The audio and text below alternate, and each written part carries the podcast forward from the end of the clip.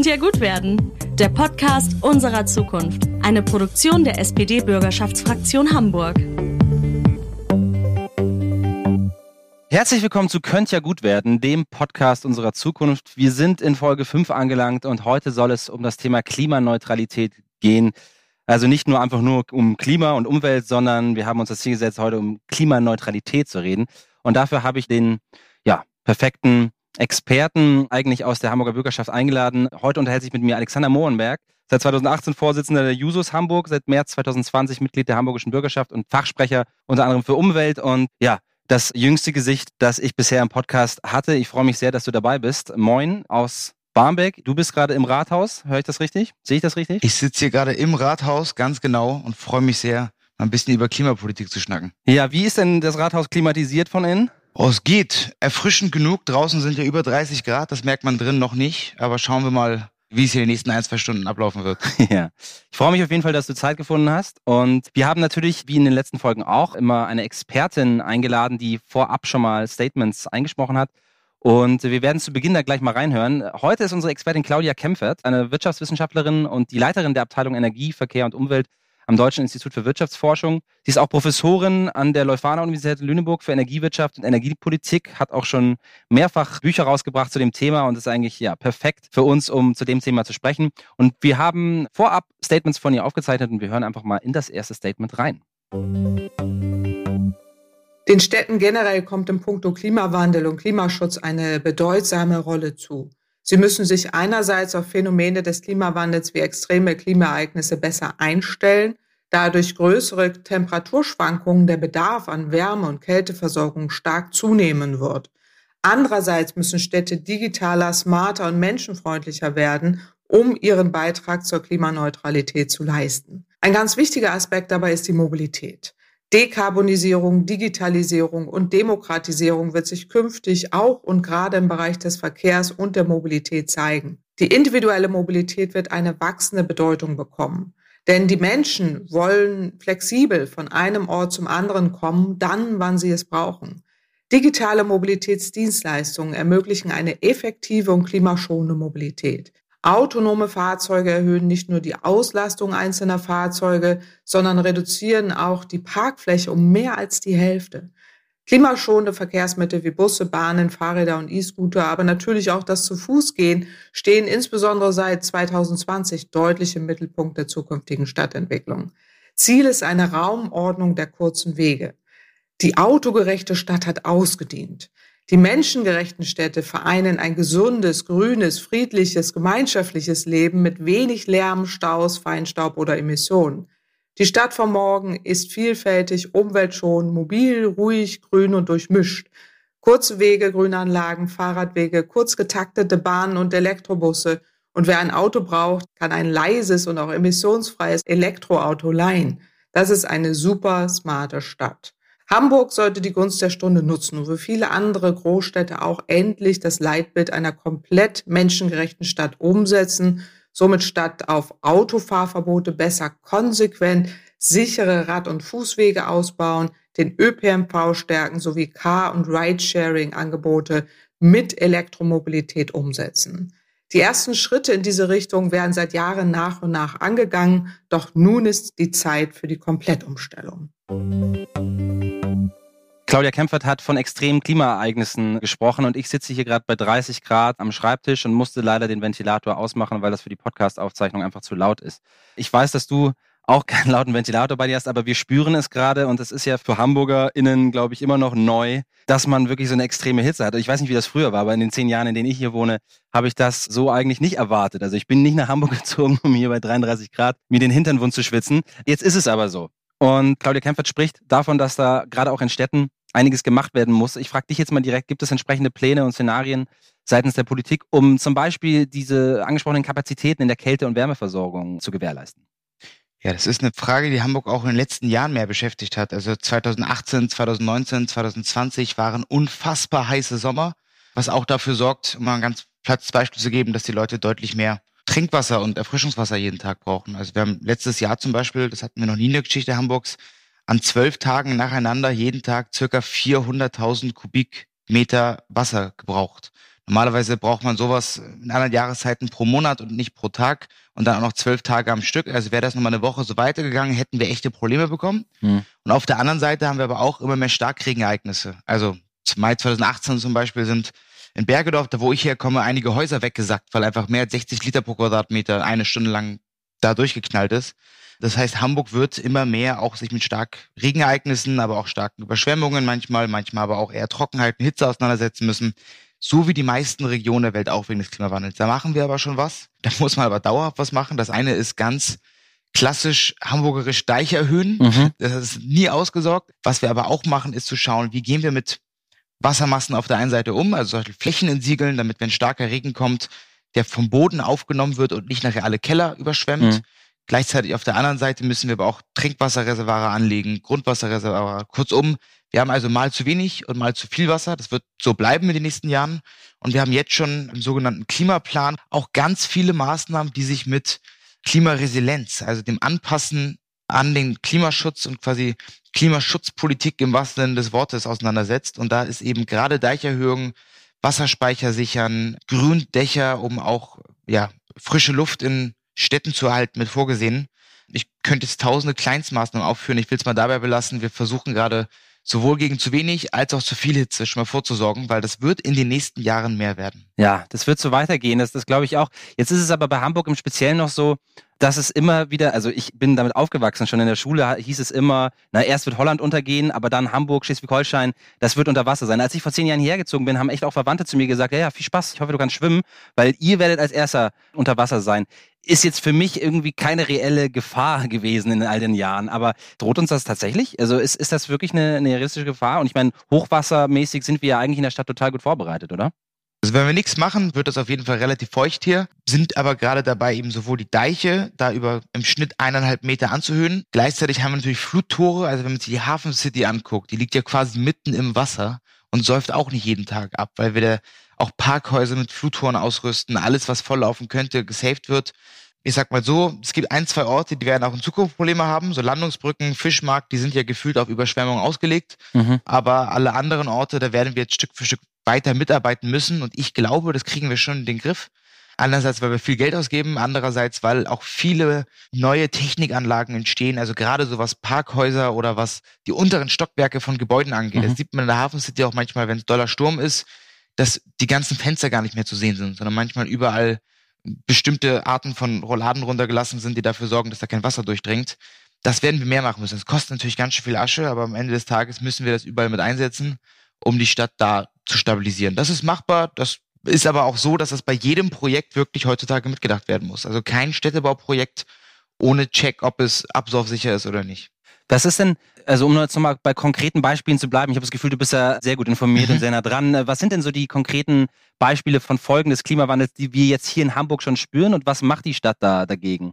Da gibt's vieles. Also auf der einen Seite, es wird immer wärmer. So, regelmäßig. Das ist was relativ simpel ist, da können wir eigentlich nur allgemein CO2 mitsparen, um zu gucken, dass der Klimawandel nicht so stark wird. Auf der anderen Seite gucken wir aber auch, dass wir in der Stadt mehr Frischluftschneisen hinbekommen, damit trotz langer Hitze es hier nicht so eine schlechte, schwüle Luft wird, wo nachher uns Leute umkippen oder ähnliches. Wie, wie, wie macht man das? Das läuft dadurch, dass wir an möglichst vielen Orten ja, begrünen zum Beispiel. Also wenn man sich, wenn ich hier aus dem Rathaus gucke, ist noch relativ kahl alles, das ist der Rathausmarkt. Aber wenn wir jetzt schon 100 Meter weiter gucken, schauen wir auf alle Bushaltestellen, wer in den nächsten Jahren durch Stück für Stück Grünflächen kommt. Das sind dann zwar nur zwei, drei Quadratmeter, das sind dann aber ein paar Quadratmeter in jeder Straße, von wo aus Frischluft entsteht. Wir gucken gerade, dass wir Dächer, da wo keine Solaranlagen raufkommen, in den nächsten Jahren ebenfalls begrünen so dass wir quasi überall dort, wo wir kleine grüne Felder haben, da muss man gucken, dass das nicht nur billiger Rasen ist, sondern vielleicht auch Moos oder mehr. Aber da werden wir dann überall nicht nur CO2 binden, sondern das hat man auch rund um Kleingartensiedlungen zum Beispiel. Mhm. Eine Kleingartensiedlung ist nicht so groß wie ein Wald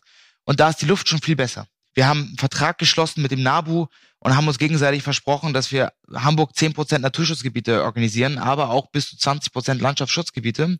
Das erfrischt eben nicht nur beim Atmen, das sorgt auch dafür, dass die Stadt ein bisschen abkühlt. Das kann ich mir sehr gut vorstellen. Also wenn man jetzt darüber nachdenkt, dann denkt man sich so eine kleine Grünfläche neben der Bushaltestelle, was will die schon ausrichten? Aber wenn das überall ist, dann äh, kann ich mir das sehr gut vorstellen. Ich glaube jetzt die klimaneutrale Stadt Hamburg, das ist dir ähm, ein sehr, sehr großes Anliegen. Und da kann man natürlich jetzt fragen, also so ein Ziel sich setzen ist natürlich super. Wie kann man das umsetzen? Was muss man dafür machen? Und was mich vor allem interessiert, wo hast du da die größten Widerstände? Also nicht nur auf politischer Ebene, sondern auch generell. Also wer bremst da am meisten?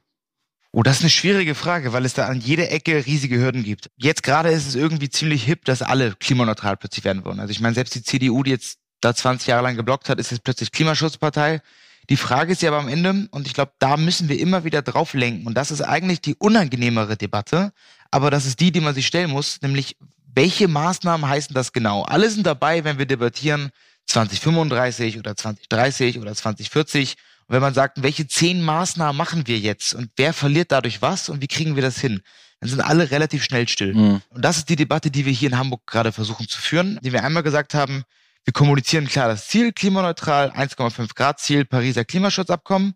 Aber, und jetzt kommt der Punkt, dann haben wir den Klimaplan aufgelegt. Das klingt total abstrakt, sind aber am Ende des Tages 400 ganz konkrete Maßnahmen von Solardachoffensive auf den Dächern der Stadt bis hin zu vorgeschriebenen klimaneutralen Wärmefunktionen im Keller von jedem, der in den nächsten Jahren seine Heizung umbaut, der da gucken muss, dass da klimafreundlichere Wärmesysteme eingebaut werden, bis hin zu Sanierung von Häusern, bis hin zu U- und S-Bahn-Ausbau. Kurzum, wir haben so 400 kleine Maßnahmen aufgeschrieben und die kann man eigentlich in vier Bereiche aufteilen und jedem davon gibt es aber Widerstand, wie es immer so ist, weil am Ende jede große Transformation sorgt dafür, dass etwas nicht mehr so einfach zu machen ist wie vorher. Und da muss man aber gucken, wie nehmen wir diese Leute mit? Weil uns bringt es jetzt auch nichts, das gegen die Leute durchzuboxen und dann bei der nächsten Wahl schreien alle auf und sagen, ich habe ein Problem mit Klimaschutz. Also das haben wir zum Beispiel in Amerika gesehen. Obama hat ein paar richtig gute CO2-neutrale Sachen durchgesetzt, was die Schwerindustrie angeht, woraufhin die ganzen Staaten im Mittleren Westen, die seit Jahrzehnten treu Demokraten gewählt haben, alle gesagt haben, wegen diesen Ökos habe ich meinen Job verloren, ich will Donald Trump. Und ich glaube, das müssen wir halt hier verhindern und müssen dafür sorgen, dass wenn wir zum Beispiel sagen, wir steigen aus der Kohle aus, dass die, ich glaube, über 600 Jobs, die dann am Kraftwerk Moorburg hängen, dass da nicht 600 Leute arbeitslos werden und deren Familien auch, sondern wir gleich sagen, hey, ihr habt ganz schön viel Erfahrung in der Frage, wie man Kraftwerk betreibt. Wir wollen da zwar Wasserstoff reinmachen, was was anderes ist als Kohle. Aber niemand kennt dieses Kraftwerk so gut wie ihr. Das heißt, überall da, wo Dinge wegkommen müssen, muss man auch ein Angebot machen, wie es weitergeht. Mhm. Weil sonst sind die Leute zu Recht auch gefrustet und sagen, Klimaschutz schön und gut, wovon bezahle ich jetzt meine Miete? Jetzt hat Claudia Kempfert in dem ersten Teil ihres Statements auch am Ende davon gesprochen, dass wir hin zu einer menschengerechten Stadt kommen müssen. Wie sieht da deine persönliche Vision aus? Also wie kann Hamburg noch menschengerechter werden?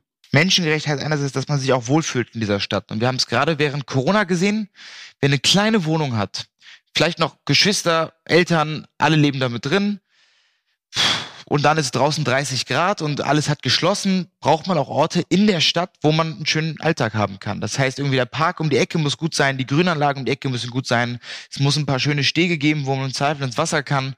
Umweltpolitik ist ja nicht nur eine Politik für, für Bäume und Grünflächen, sondern auch für die Menschen, die sich in der Umwelt aufhalten. Und deswegen gehört für mich zu der menschengerechten Stadt auf der einen Seite ganz klar, dass jeder binnen von fünf Minuten irgendwo eine Parkanlage oder Grünanlage erreichen können muss, wo man mal im Schatten, mal in der Sonne liegen kann, wo man schön schönen Tag einfach hat. Und das andere ist, was auch mit menschengerecht zu tun hat, Claudia Kempfer hat ja auch Mobilität angesprochen. Auch wenn ich das zu den E-Scooters, was sie gesagt hat, vielleicht nur so halbteile, glaube ich, dass es schon wichtig ist, dass wenn ich mich von A nach B bewege, dass ich nicht fünfmal die Sorge haben muss, überfahren zu werden und irgendwie als Fahrradfahrer und Fußgänger das kleinste Glied in der Kette bin. Hm. Sondern zu einer menschengerechten Stadt gehört auch, dass wenn ich einkaufen gehen will, im Zweifel auch mich irgendwo mal hinsetzen kann, verweilen kann, rüber spazieren kann und die Stadt eher den Leuten, die sich dort aufhalten, gewidmet wird und man eher gucken muss, sind da breit genug Gehwege, sind da auch Sitzgelegenheiten, haben wir Spielplätze, haben wir Kulturangebote. Klar, wir haben noch einen Automobilverkehr in der Stadt, den werden wir auch nicht über Nacht auf Null schalten können, aber ist der Fokus der Innenstadt oder der Fokus von Quartierszentren darauf, Parkplätze zu sichern oder den Leuten, die da bummeln gehen, irgendwie einen schönen Nachmittag zu bieten. So. Und ich glaube, das Letztere ist die Gruppe, auf die wir noch mehr achten müssen. Und das heißt, dass wir in vielen kleinen Quartierszentren, ich, da gab es ja auch so einen ganzen Podcast hier sogar schon, äh, gucken müssen, wie wir irgendwie City und Stadtteile und Parks und Gehwege so machen, dass man Lust hat, rauszugehen und rumzulaufen. Und wenn man nicht selbst einen Garten hat oder kein Einfamilienhaus hat oder keinen großen Balkon hat, dass es eigentlich egal ist, weil die Stadt dein Wohnzimmer ist. Lieber Alexander, wir hören uns nochmal ein zweites Statement von Claudia Kempfert an. Die hat nämlich noch mehr tolle Sachen zu sagen. Und dann werde ich dich dazu noch weiter befragen. Wir hören mal rein. Ein zweiter wichtiger Punkt ist die Energie- und Wärmeversorgung in Hamburg. Nahezu 40 Prozent des Energieverbrauchs in Hamburg entfallen bis jetzt auf das Heizen von Gebäuden und auch die Warmwasseraufbereitung. Hamburg setzt Zeichen, indem der Kohleausstieg jetzt sofort vollzogen wird und das bahnbrechende Wärmekonzept basierend auf erneuerbare Energien und Energiesparen weiter umgesetzt wird. Mit der dezentralen Herstellung der Energie aus erneuerbaren Energien und der Nutzung der Abwärme zum Beispiel aus Industrieanlagen kann die komplette Wärmeversorgung der Stadt sichergestellt werden. Mit der Herstellung von Strom und Wärme aus erneuerbaren Energien sowie vor allem dem Einsatz eines Wärmespeichers kann so eine Energiewende von unten idealtypisch praktikabel werden. So wird nicht nur die Versorgungssicherheit erhöht, sondern auch durch die Senkung der Treibhausgase echter aktiver Klimaschutz betrieben. Derartige Projekte sollten nun prioritär umgesetzt werden und so eine dezentrale Energiewende durch Leuchtturmprojekte wirklich umgesetzt werden. Im Rahmen des beeindruckenden Projekts Norddeutsche Energiewende zeigen zahlreiche Unternehmen Projekte und Technologieinnovationen, dass eine komplette Energie- und Wärmeversorgung aus erneuerbaren Energien für alle Bereiche, auch Schwerindustrie oder auch Gewerbebetriebe, realisierbar ist und Hamburg an die weltweite Spitze von Forschung, Innovation, Umsetzung und Realisierbarkeit katapultieren kann. Ja, Fridays for Future haben die Welt verändert. Hamburgs Bürgerinnen und Bürger, Unternehmer und Politiker haben es nun in der Hand, die derzeitige Krise für echten Klimaschutz zu nutzen. Mondays for Future. Packen wir es an. Gut, Mondays for Future ist auch, glaube ich, der Buchtitel von dem letzten Buch, was Claudia Kempfert rausgebracht hat. Auch das ist sehr zu empfehlen. Vielen Dank an Frau Kempfert für die Aussagen. Ich will dich jetzt ein bisschen fordern, und zwar zum Thema dezentrale Energiewende. Alex, du meinst, dezentrale Energiewende heißt auch, statt einem großen Standort von einem Kraftwerk, das irgendwie ganz viele Leute versorgen soll, mehrere kleine und gucken, wie man das ein bisschen ja, flexibler und dezentraler gestalten kann. Sieht das dann so aus, dass wir dann bald alle in unserem Keller einen kleinen Motor haben, der da irgendwie für das Haus irgendwie Energie produziert? Oder ist überall, gibt es anstatt dem 17. Starbucks in meiner Straße dann einfach dort 17 kleine Mini-Kraftwerke? Wie kann ich mir das vorstellen? Ich glaube, die Leute wollen in Starbucks nicht missen, deswegen machen wir das lieber versteckter als mit in der Straße. Aber so ähnlich läuft es dann ab. Einige Häuser werden auch in Zukunft durch große Kraftwerke versorgt, also durch Fernwärme aus Tiefstark, aus Moorburg, aus Wedel.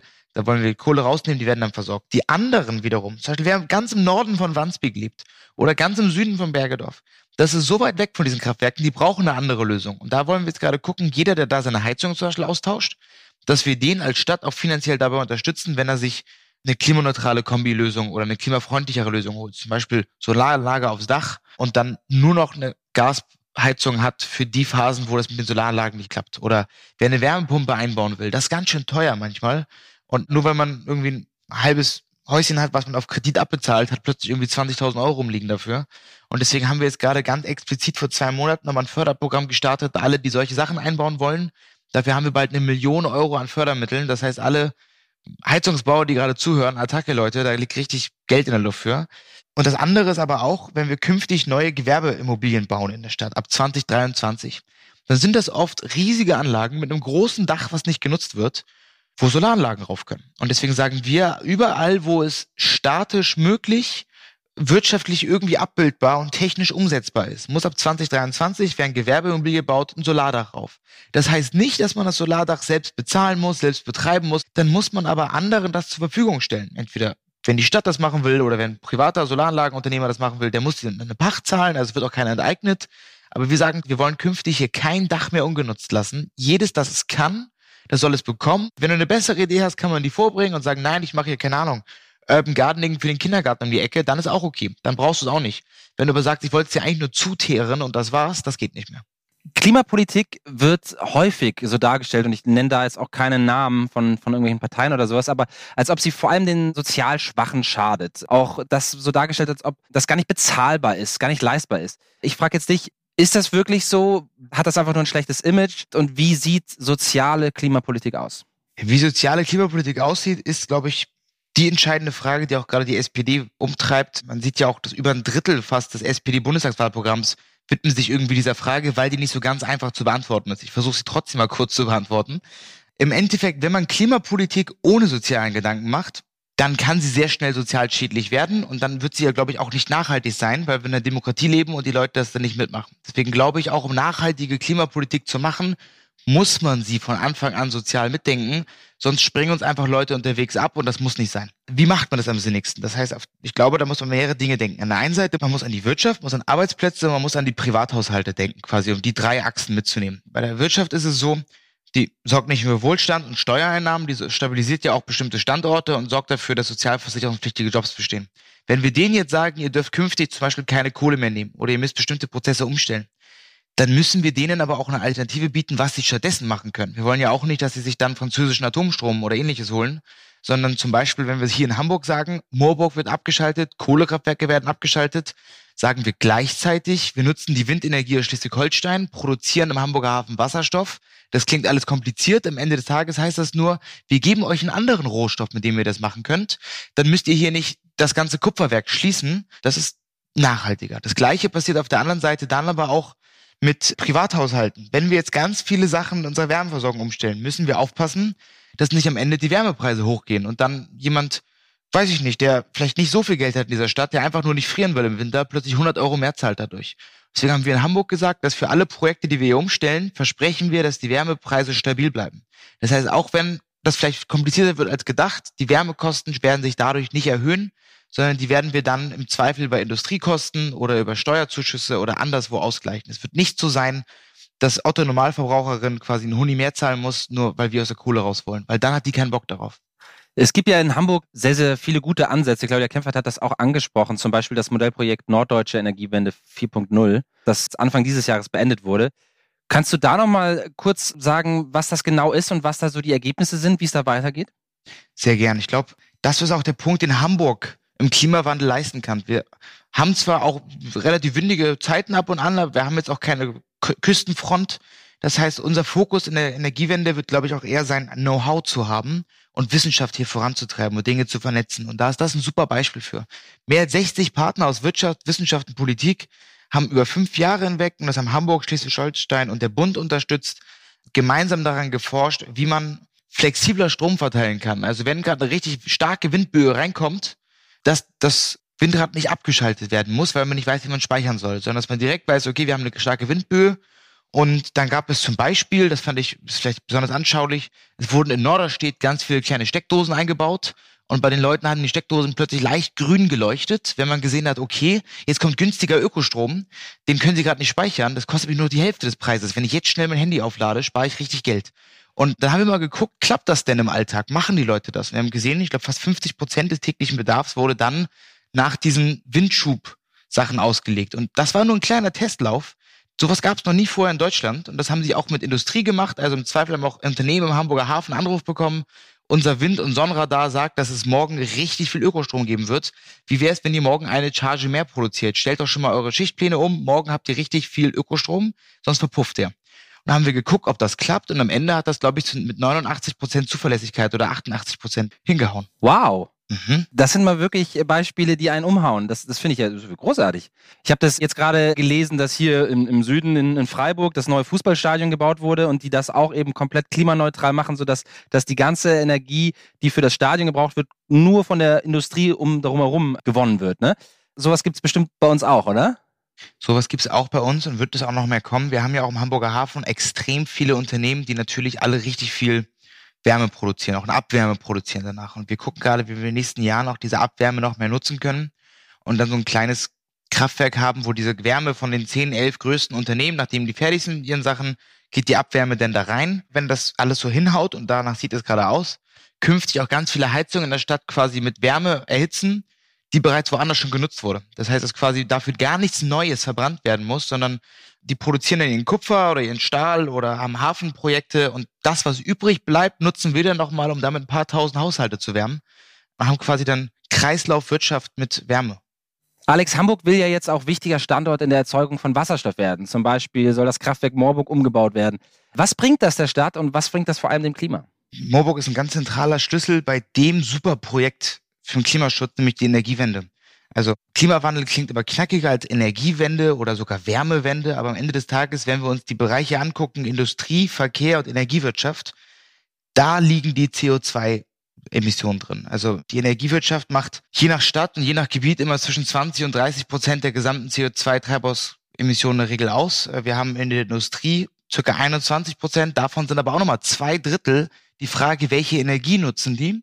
Und bei Verkehr muss man sich auch gucken, welcher Treibstoff wird genutzt. Das heißt, am Ende löst sich aus meiner Sicht heraus, und das ist auch der Hamburger Klimaplan, alles in der Frage, welche Energie nutzen wir? Und Moorburg ist hier ein ganz großer Baustein, weil wir haben so viel Industrie im Hamburger Hafen. Wir haben große Konzerne, die Kupfer herstellen, die Aluminium herstellen, die verschiedenste Sachen für die Schifffahrt herstellen. Hier werden Flugzeuge gebaut. Kurzum, alle brauchen ununterbrochen Energie in hohem Maße, verbrauchen leider sehr viel Energie auf Kohlenbasis, was dafür sorgt, dass wir sehr viel CO2 damit rausschießen. Und gleichzeitig wollen wir aber auch nicht, dass diese Firmen hier verschwinden, weil das zigtausende gute Jobs mit sehr viel Forschung. Und deswegen brauchen wir was anderes. Und wir haben für uns entschlossen, dass eine der sinnigsten Sachen wahrscheinlich Wasserstoff ist. Das heißt, dass wir Wasserstoff herstellen statt Kohle und Wasserstoff wiederum kann man auch für Industrieerhitzung nutzen, ebenfalls da durchspielen, mal verbrennen, mal durchlaufen lassen. Wir können das quasi als Alternativstoff dort nutzen. Man kann relativ günstig auch Gasleitungen umbauen, das da durchzuschießen. Und das Ganze soll ein bisschen so funktionieren. Ich versuche das mal in zwei Sätzen zu erklären. Um uns herum, zum Beispiel in Schleswig-Holstein, haben wir extrem viel Windenergie und die können das alle gar nicht speichern. Im Schnitt machen die 53 Minuten am Tag so eine Windkraftanlage aus.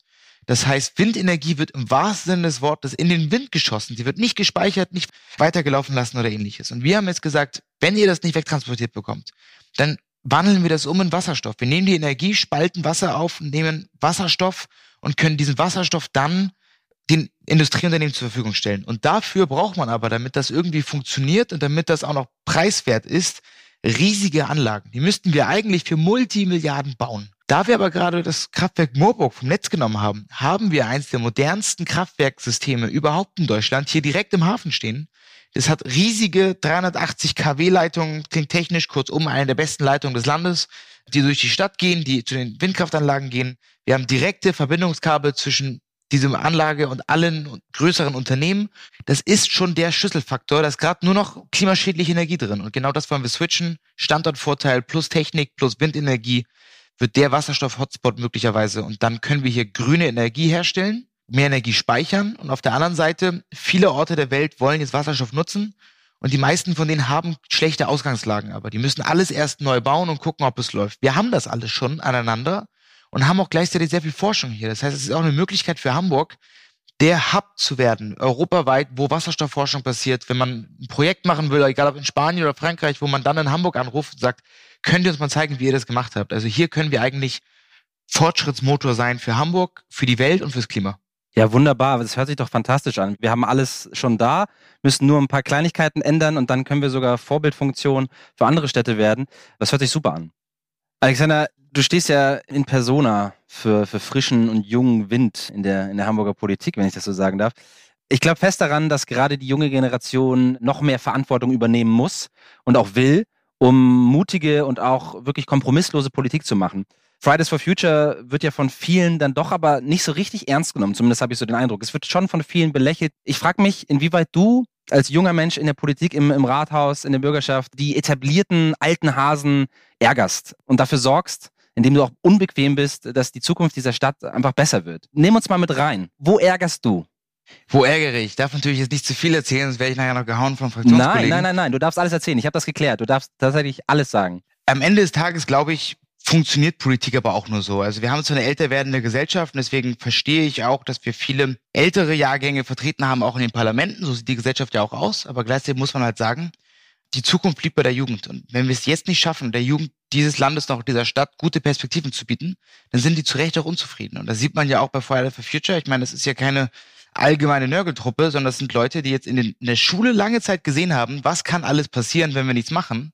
Dann dürfen die zum ersten Mal wählen, haben das Gefühl, irgendwie das, was mir mein Geolehrer gestern erzählt hat und das, was der Wirtschaftssenator im Fernsehen oder der Wirtschaftsminister eher aus Berlin dann erzählt, das passt irgendwie nicht zusammen. Und deswegen ist mein einer Punkt ganz klar auch dafür zu sensibilisieren intern, warum gibt es diesen Unmut und äh, warum ist der auch berechtigt? Warum ist es auch gut? Also alle heulen jahrelang rum, die Jugend sei unpolitisch und wenn sich dann mit 100.000 Menschen auf der Straße versammelt, beschweren sie alle, dass das falsche Thema ist. Äh, dementsprechend finde ich eigentlich sehr, sehr gut, was gerade läuft. Und am Ende des Tages ist das auch mein Job in der Fraktion im Parlament, glaube ich, mit dafür zu sorgen, dass wir natürlich auch gucken, dass wir transformieren, dass wir viele mitnehmen, aber auch immer wieder zu sagen, Leute, nein, das ist fünf Jahre zu langsam und das ist auch nochmal zu langsam und da auch. Und es gibt einen guten Grund, warum Leute sich aufregen. Und ich glaube, das kann auch nur die SPD leisten. Auf der einen Seite eine, die staatstragende Partei sind, die dafür sorgt, dass Hamburg funktioniert. Auf der anderen Seite aber, weil wir so breit aufgestellt sind mit über 13.000 Mitgliedern und vernetzt in jedem Stadtteil, in jeder Alterskohorte, müssen wir auch die sein, die ständig neue Impulse reingeben und im Zweifel sagen, wir machen jetzt mal Dinge ganz anders, als es vorher lief.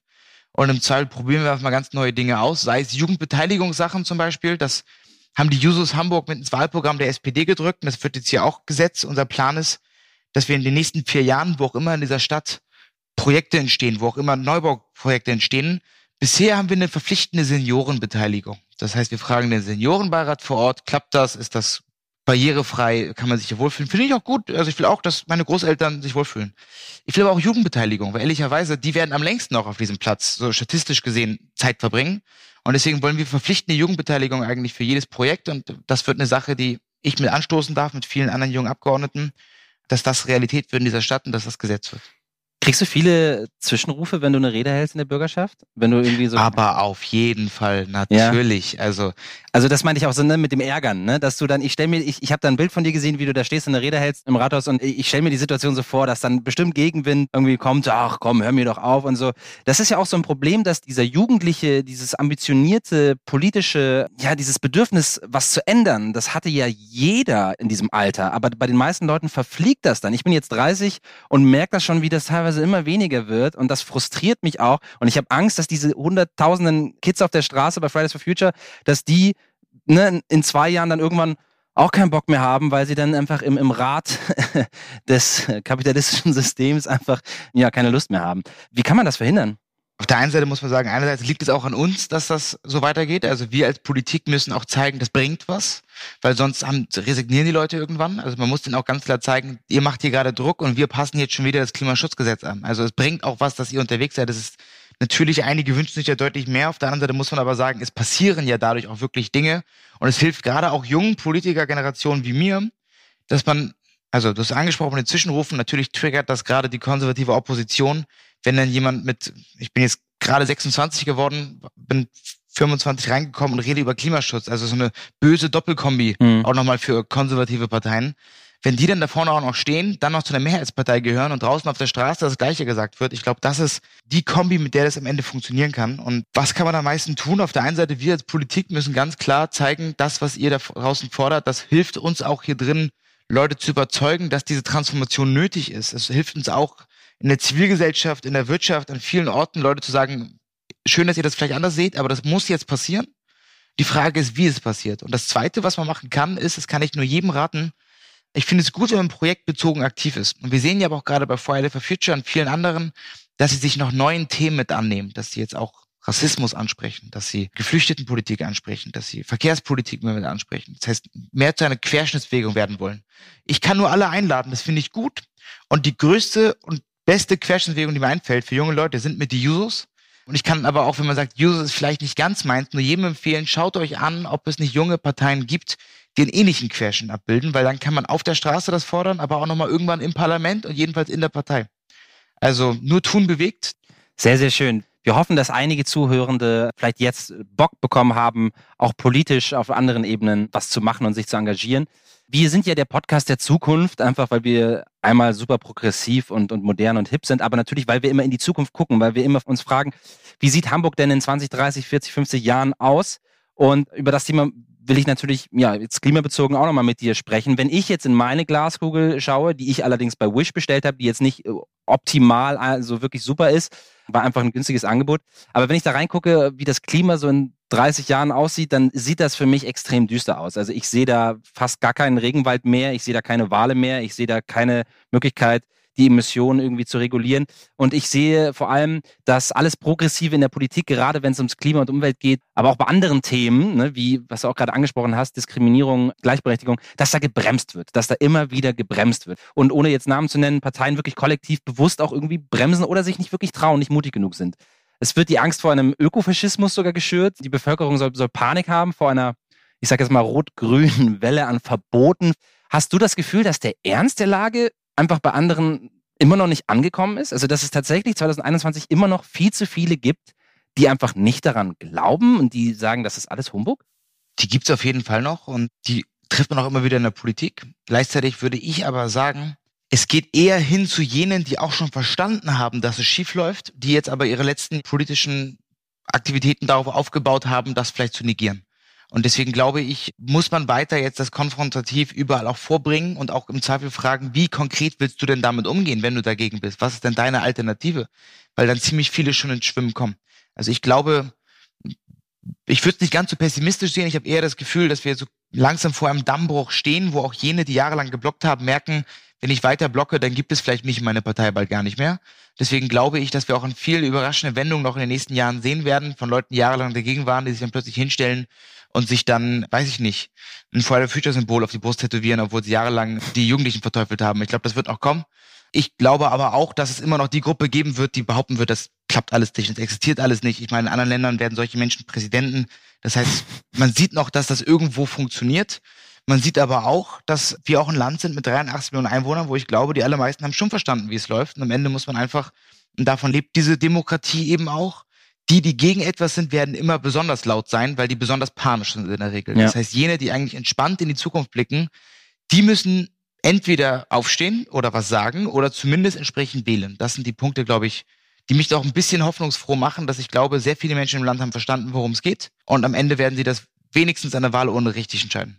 Ja, das ist vollkommen richtig. Also ich habe natürlich auch die Hoffnung und ich denke mir immer, das ist doch alles klar, das ist doch alles bewiesen, das ist doch, wir, wir, wir wissen das doch schon seit so vielen Jahren, dass wir das machen müssen, aber ich habe manchmal Angst, dass ich einfach in so einer Filterblase lebe, in der ich der Meinung bin, dass das die Mehrheit denkt und in Wirklichkeit denkt das die Mehrheit gar nicht. Aber wenn wir die Politik mal weglassen und du jetzt in deine Glaskugel oder in deinen Kaffeesatz reinguckst und jetzt mal nur für dich, lieber Alexander, guckst, wie das Klima dann in, sagen wir, 30, 40 Jahren aussieht.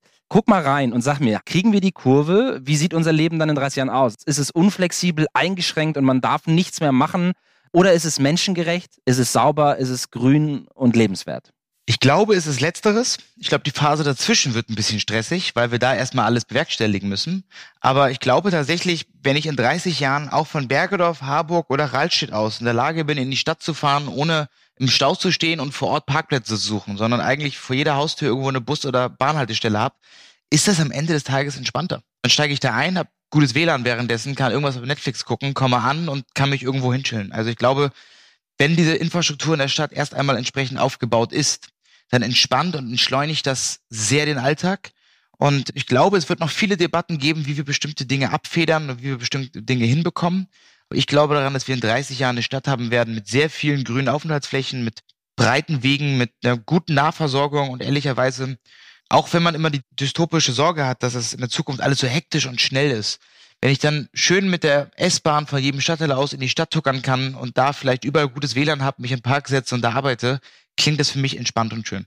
Ich möchte allen Zuhörenden davon abraten, in der S-Bahn wirklich Netflix zu gucken, weil man äh, entweder seinen Ausstieg auf jeden Fall verpasst und am Ende dann in Blankenese sitzt und sagt, was, was mache ich denn jetzt hier? Ich wollte auf jeden Fall nicht hier hin. Und wenn, wenn das nicht passiert, dann ist man die ganze Zeit in einer leichten Panik und guckt die ganze Zeit, ob man seinen Ausstieg schon verpasst hat. Deswegen das nur dazu. Aber ich freue mich, dass du da positiv gestimmt bist. Und wenn ich dich so hier erleben darf in, in diesem Interview, dann habe ich tatsächlich, ohne jetzt zu schleimen, habe ich noch mehr Hoffnung, dass gerade bei uns in der Bürgerschaft wirklich ein wirklich frischer Wind weht und dass wir da einiges erreichen können, dass du da einiges erreichen kannst. Und ich hoffe, es gibt ganz viele, die deinem Beispiel folgen. Ich wünsche dir jetzt noch einen wunderschönen restlichen heißen Tag. Ich danke dir für dieses Gespräch und wünsche dir alles Gute. Danke dir und auch nochmal danke an Claudia Kempfert für gute Statements. Ich glaube, mit Wissenschaft, Zivilgesellschaft und Politik zusammen kriegen wir das mit dem Klimawandel schon hin. Das sehe ich aus.